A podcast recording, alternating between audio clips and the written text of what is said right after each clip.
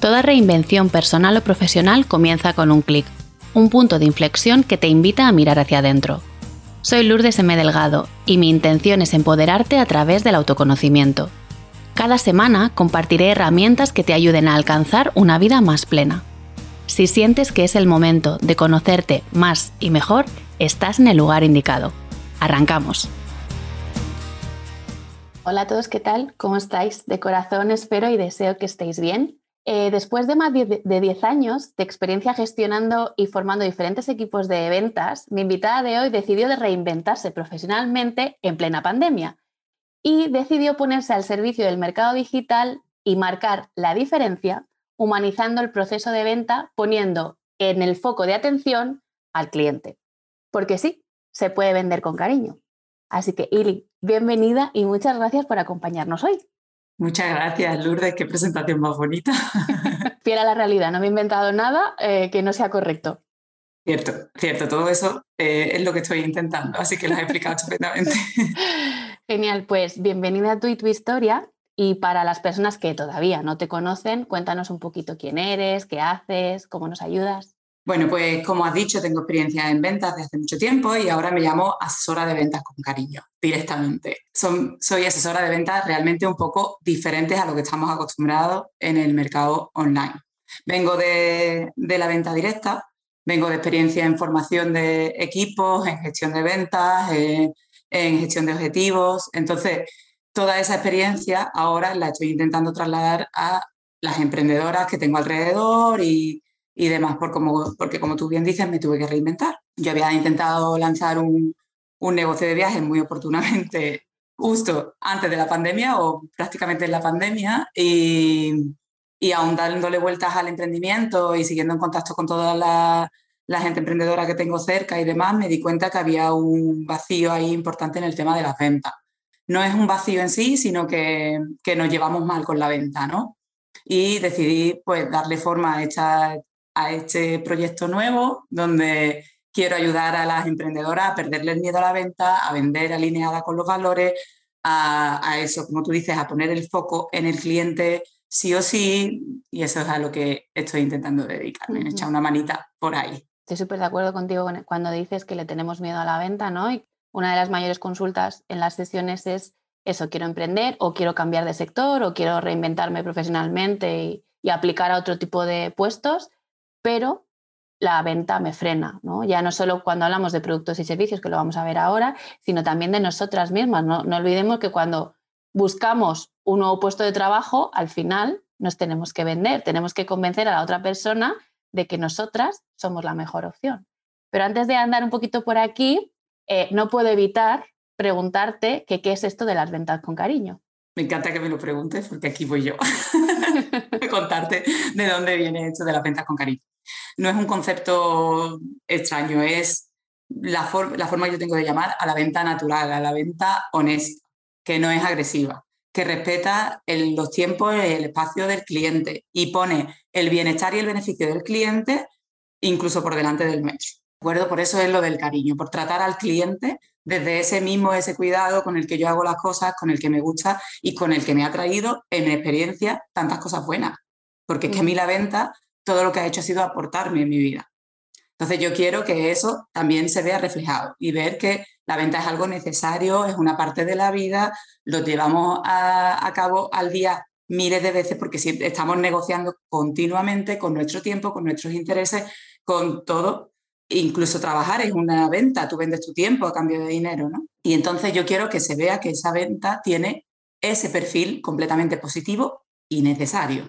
Entonces, esas son las ventas con cariño, es tratar al cliente desde el corazón, de igual a igual, y cuidarlo y venderle solo, solo, solo lo que necesita, ¿vale? Nunca forzar a un cliente, nunca darle la vuelta, nunca manipular ni mal influenciar, simplemente tratarlo, ayudarlo, ofrecerle lo que tienes para darle y desde ahí, desde el cariño, desde el respeto. Desde el momento en el que tú estás hablando de una relación horizontal y no una relación vertical, ¿no? Desde el momento en el que tú te preocupas por el bienestar de tu cliente, ahí claramente se ve dónde te posicionas tú y desde qué lugar estás tú ofreciendo una solución para ayudarle a alcanzar ese objetivo, cubrir esa necesidad o eh, ayudarle a estar más cerca de ese punto al que esa persona quiere llegar.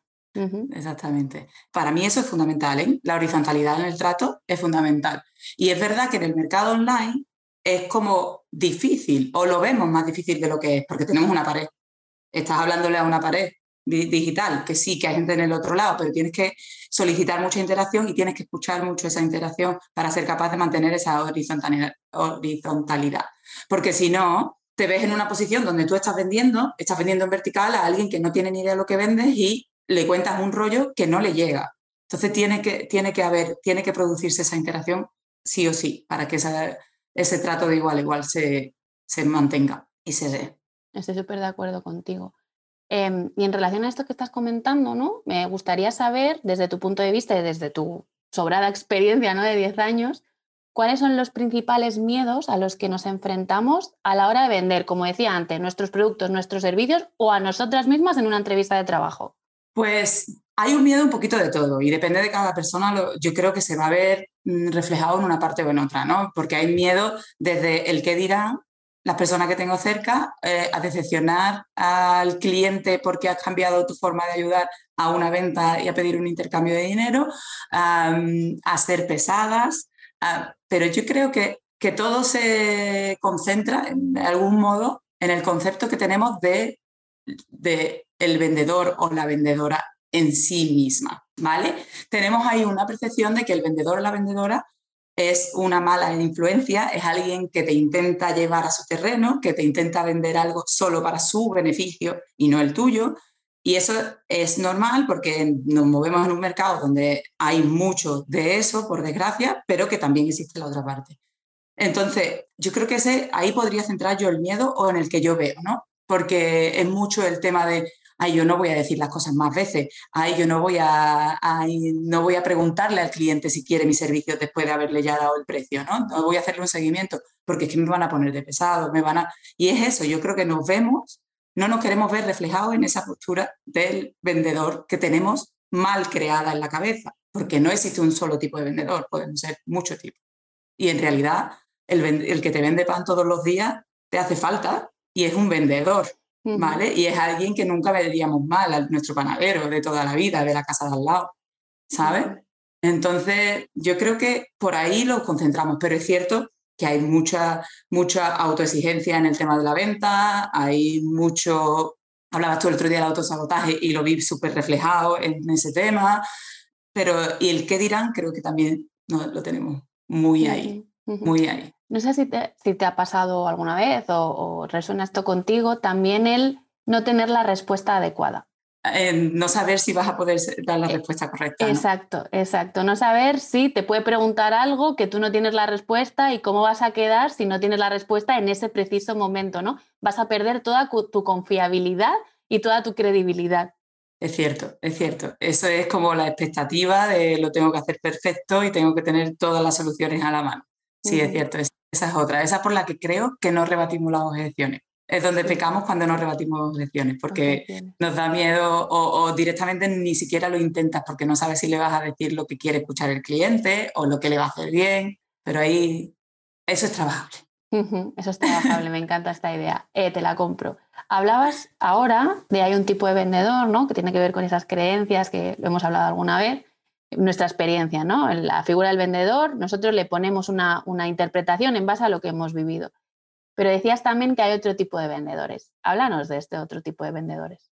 Pues son los vendedores, no voy a decir como yo, que queda horrible. Pero, lo puedes decir, si tú eres una vendedora honesta, puedes decir, yo soy una vendedora honesta. Exacto, es que mm, yo lo he vivido en mi propia experiencia, ¿vale? Yo empecé a trabajar en la venta sin tener ni idea de dónde me estaba plantando, a ponerme enfrente de los clientes y así saber por dónde tirar. Nadie me dijo cómo tenía que vender. Tú tenías un producto y ese producto se lo tenía que llevar el cliente y chimpón, ¿vale? Y entonces tú empiezas a, yo empecé a tratarlo aquello como lo más natural del mundo.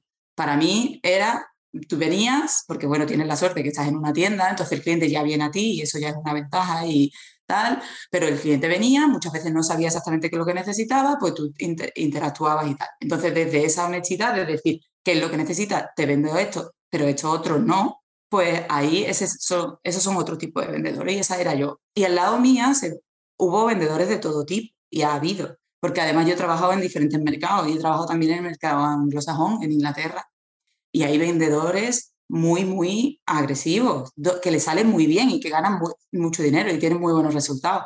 Pero yo al final lo que tenía era clientes fidelizados. Yo siempre, siempre, siempre me vanaglorio, voy a decirlo así, de que mis clientes siempre vuelven, siempre vuelven y además vuelven con más clientes, ¿sabes?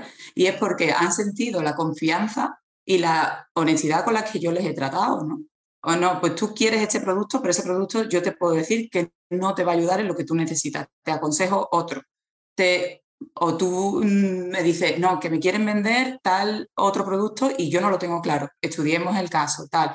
Y eso me ha traído una, lo que te digo, unas pedazos de relaciones, unas experiencias increíbles. Entonces, vendedores honestos, los hay, los hay. ¿Qué pasa? Que son esos vendedores que se salen un poquito de la caja y que no se permiten estar influenciados solo por un objetivo, que es como desvincularte del resultado. Y yo eso lo aconsejo mucho cuando hablo de este tema, y es, no pienses, cuando tratas a tu cliente, nunca pienses en lo que le vas a vender. Escúchalo y ve paso a paso. Ve resolviéndole dudas, ve acompañándolo, ve viendo cuáles son las necesidades. Al final, si el resultado tiene que llegar, llegará. Pero si no es el momento del cliente, no es su mejor opción, no se la venda. No te vincules solo al objetivo. Y desde ahí se, se, vende con total honestidad, con total tranquilidad, con un cliente feliz que va a volver, que te va a recomendar y que te va a dar lo que yo, para mí era irme a, dormir tranquila. Yo no podría dormir si le vendo a alguien algo que no necesita, ¿no? Que lo he visto, lo he visto muchísimo con personas mayores, con, he visto mucho de eso. Entonces, pues, pues existe ese tipo de venta. Resueno muchísimo contigo porque en mi etapa de venta de producto Tal cual, o sea, tal cual. Eh, creo que mi fuerte era la fidelización, el escuchar al, cliente y hay algo muy interesante que tú has apuntado aquí y es crear relaciones. Porque ¿qué prefieres? ¿Un cliente ahora que te traiga un millón o prefieres 10 clientes que te traigan 3 millones? Y además, para mí, como persona, porque yo no soy solo vendedora ni trabajadora, pero como persona, a mí me enriquece mucho más y aprendo mucho más de, crear relaciones y de sacar, he sacado amistades, he sacado eso, he sacado gente que de verdad, verdaderamente sé que le ha ayudado a resolver otras cosas y yo eso se queda para mí, ¿no? Es un, me reconforta muchísimo más que el hecho de te he vendido un producto más caro o más barato o tres productos en vez de uno, ¿no? Lo que pasa es que no es fácil, ¿eh? Porque si nos metemos en un mercado eh, donde tú vendes para otro, tú tienes que cumplir los objetivos y además existe este como patrón y guion que tú tienes que seguir sí o sí y hacer una venta cruzada y un upselling y tal y cual. Entonces yo entiendo que eso no es fácil, pero mm, por, por eso yo quiero empezar por las emprendedoras, porque es como tú que has creado esto, tú misma, que estás haciendo algo desde tu corazoncito con toda la buena intención, véndelo con, con esos mismos valores. Trátalo bien, trata esa venta bien, trata a tu cliente bien, porque te lo mereces tú, se lo merece él y se lo merece lo que estás creando. Y desde aquí, desde este pequeñito rincón, pues a lo mejor conseguimos que esos vendedores seamos cada vez más, ¿no? La idea de la venta honesta y natural llegue más lejos, ¿no? yo, estoy convencida de que, de que así será. Eh, y ahora que hablabas, ¿no? De que de vender desde el corazón, comunicar desde el corazón, ¿no? Ofrecer desde este lugar, sin apego al resultado, que me parece algo fundamental, ¿cuáles son esos errores que cometemos con más frecuencia en el proceso de venta, ¿no? Centrándonos, por ejemplo, en el mundo emprendedor. Hay errores, ¿no? Hay errores en decir la forma de comunicarnos, la forma de establecer embudos de venta así que tú de los que te desvinculas totalmente y estableces ahí una venta que no es nada natural, sino que es automatizada, tiene esas cosas que yo, pues, no soy del todo partidaria, ¿no? Pero bueno, eso sería un melón aparte. Pero yo creo que el principal problema es al enfrentarnos al proceso de venta es el desconocimiento del proceso por el que pasa el cliente. Porque para mí es fundamental que tú entiendas y que te pongas en la piel del cliente y sepas que ese cliente pasa por varias etapas y en esas etapas Si tú, quieres que, si tú crees que eres la solución para su problema, tienes que estar presente y tienes que acompañar esas etapas. Y no significa ocultar la venta ni vender sin vender, que eso es una idea que ahora está muy de moda y yo no la defiendo. No la defiendo en absoluto porque yo creo que la venta hay que darle visibilidad y que tú tienes que vender desde decir estoy vendiendo. Porque esa, esa claridad es lo primero que te va a quitar la barrera que se crea de incomodidad, ese ocultismo, ese, de nuevo, miedo, porque claro, es que no estás haciendo las cosas claras, no estás, no estás yendo de frente.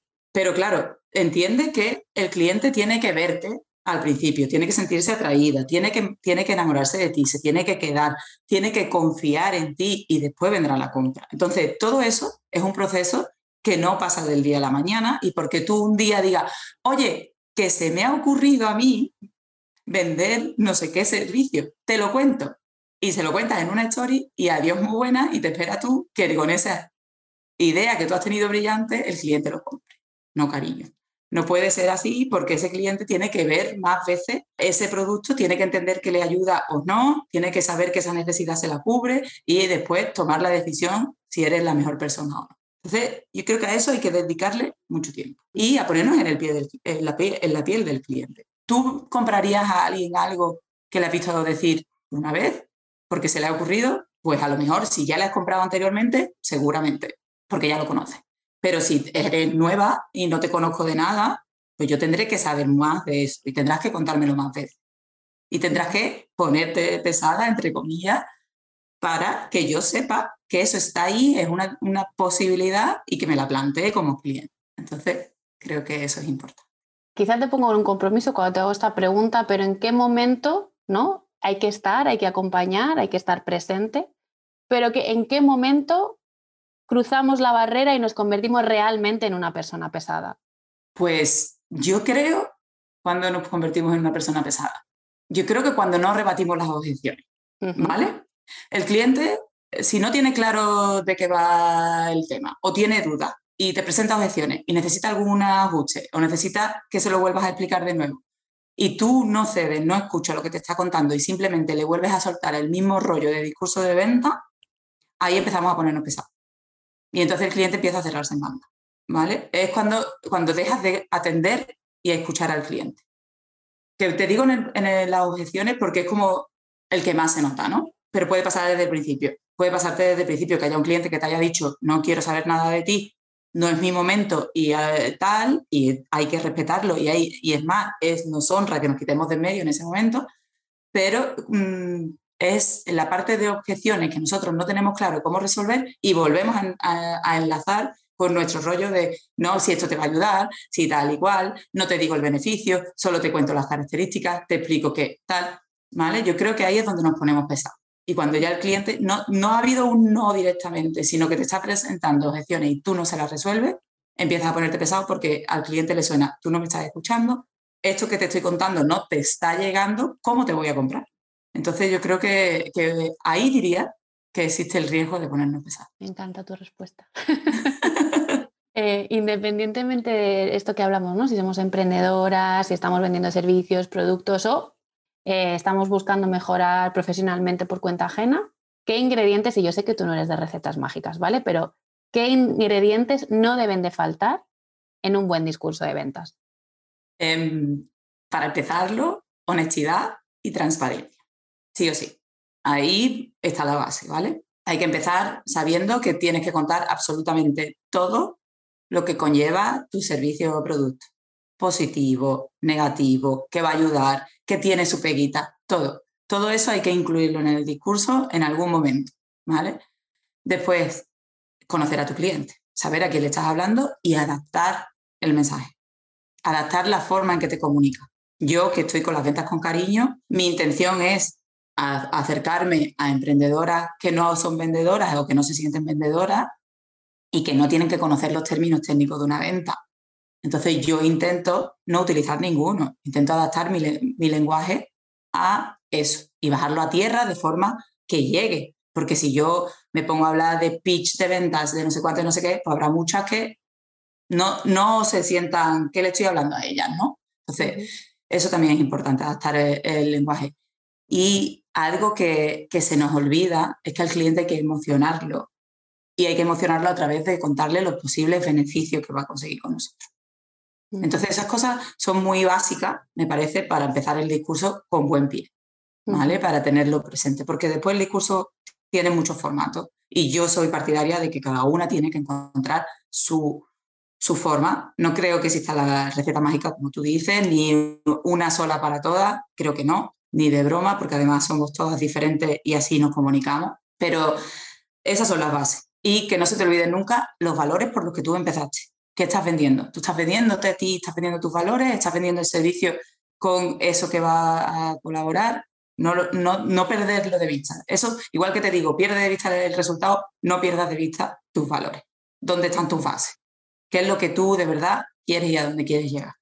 Sí, nosotros que justo en estos días estamos con la quinta edición de Gaia y estamos trabajando el tema de los valores, yo siempre lanzo esta pregunta por si sirve, ¿no? El valor, los, el pasar cualquier decisión que vayas a tomar, cualquier comportamiento que tengas, por el filtro de los valores y es, ¿esto me acerca o me aleja de eso que yo quiero conseguir? Justo. Es que me parece genial pasarlo por el filtro de los valores. Te voy a copiar esa frase porque, es como. A ti. porque es, es eso lo que necesitamos. No olvidarnos nunca de por qué estamos haciendo lo que estamos haciendo. Y que ese cliente vea ese por qué y ese para qué. ¿Tú crees que el tema de la autoestima y la autoconfianza influye a la hora de, vender nuestros productos y nuestros servicios? Por supuesto, por supuesto. Porque, como hablábamos tú y yo el otro día, eh, si vendes servicios, sobre todo, ¿no? Te ves completamente involucrado, porque es que va una parte de ti. Es cierto que hay una parte de ti, de tu trabajo, pero que, que entonces ahí te ves totalmente reflejado en tu servicio. O sea, para mí, yo dejo de ser yo y soy lo que estoy vendiendo y entonces, si yo eso no es aceptado, no es valorado, no tal, lo voy a sentir como una, un ataque a mí directamente. Entonces, es muy importante que, estemos tranquilas, que confiemos en lo que hacemos, en los servicios, en el trabajo que hay detrás y que hemos hecho seguro con anterioridad, de búsqueda, de, de inquietudes, de todo eso. Pero sí, sí, y la autoexigencia es otro. Hasta que no tengamos todo perfecto, no pasamos a la acción. Y mira, justo tengo por ahí, hoy mi publicación va de eso, de, em, la confianza no se gana en el ordenador escribiendo tu proyecto, ni se gana ni siquiera hablándolo con una compañera o con tu familia, se gana poniéndolo a prueba y pasando a la acción y viéndote en esos errores, en esos momentos complicados. Yo no aprendí a vender eh, leyendo cómo se vende, yo aprendí a vender accionando directamente delante del cliente. Al principio cometería más errores, después cometería menos, pero siempre se cometen errores. ¿no? Entonces no puedes esperar tenerlo todo perfecto, todo atado para empezar a darle forma, a dar, tomar acción, a todo eso. Y la autoexigencia es nuestro gran autoexigencia, perfeccionismo, todo eso que nos persigue y más a nosotras, en femenino, yo creo. Así que sí, es algo muy trabajable ahí también. Sí, eh, está demostrado ¿no? que las personas que tienen trabajada la confianza, la autoestima, tienen una autoestima sana, son capaces de desidentificarse de sus resultados y eh, buscar soluciones. Si han obtenido unos resultados distintos a los que esperaban, son capaces de buscar soluciones ¿no? y no quedarse en el eh, error, fracaso, eh, no sirvo, no valgo, no me quieren porque no me compran, ¿no? Me parece que es algo fundamental y yo por eso siempre defiendo que cuando una emprende, sobre todo al principio, es muy necesario este trabajo de autoconocimiento y de fortalecimiento de la autoestima, ¿no? Porque te vas a ver en situaciones para las que quizás no tengas respuesta o necesites tirar de eh, confianza y seguridad para, para resolver un desafío. Sí, totalmente. Es que eh, no te das cuenta de que no te conoces hasta que te ves en situaciones que te llevan un poquito al límite y el emprendimiento te lleva todo el rato, todo, el, tiempo, ¿no? Te pones y estás siempre a prueba contigo misma. Estás queriendo mejorar, estás queriendo hacer algo por los demás. Quieres mostrarte al mundo algo para lo que no nos han enseñado, que mostrarte al mundo significa, conlleva muchas cosas, que es no gustarle a todo el mundo, que dar el mensaje de cierta manera, no intentar llegar a todos, tal hay mucho trabajo detrás, pero es cierto que no te das cuenta hasta que estás metida en el hoyo.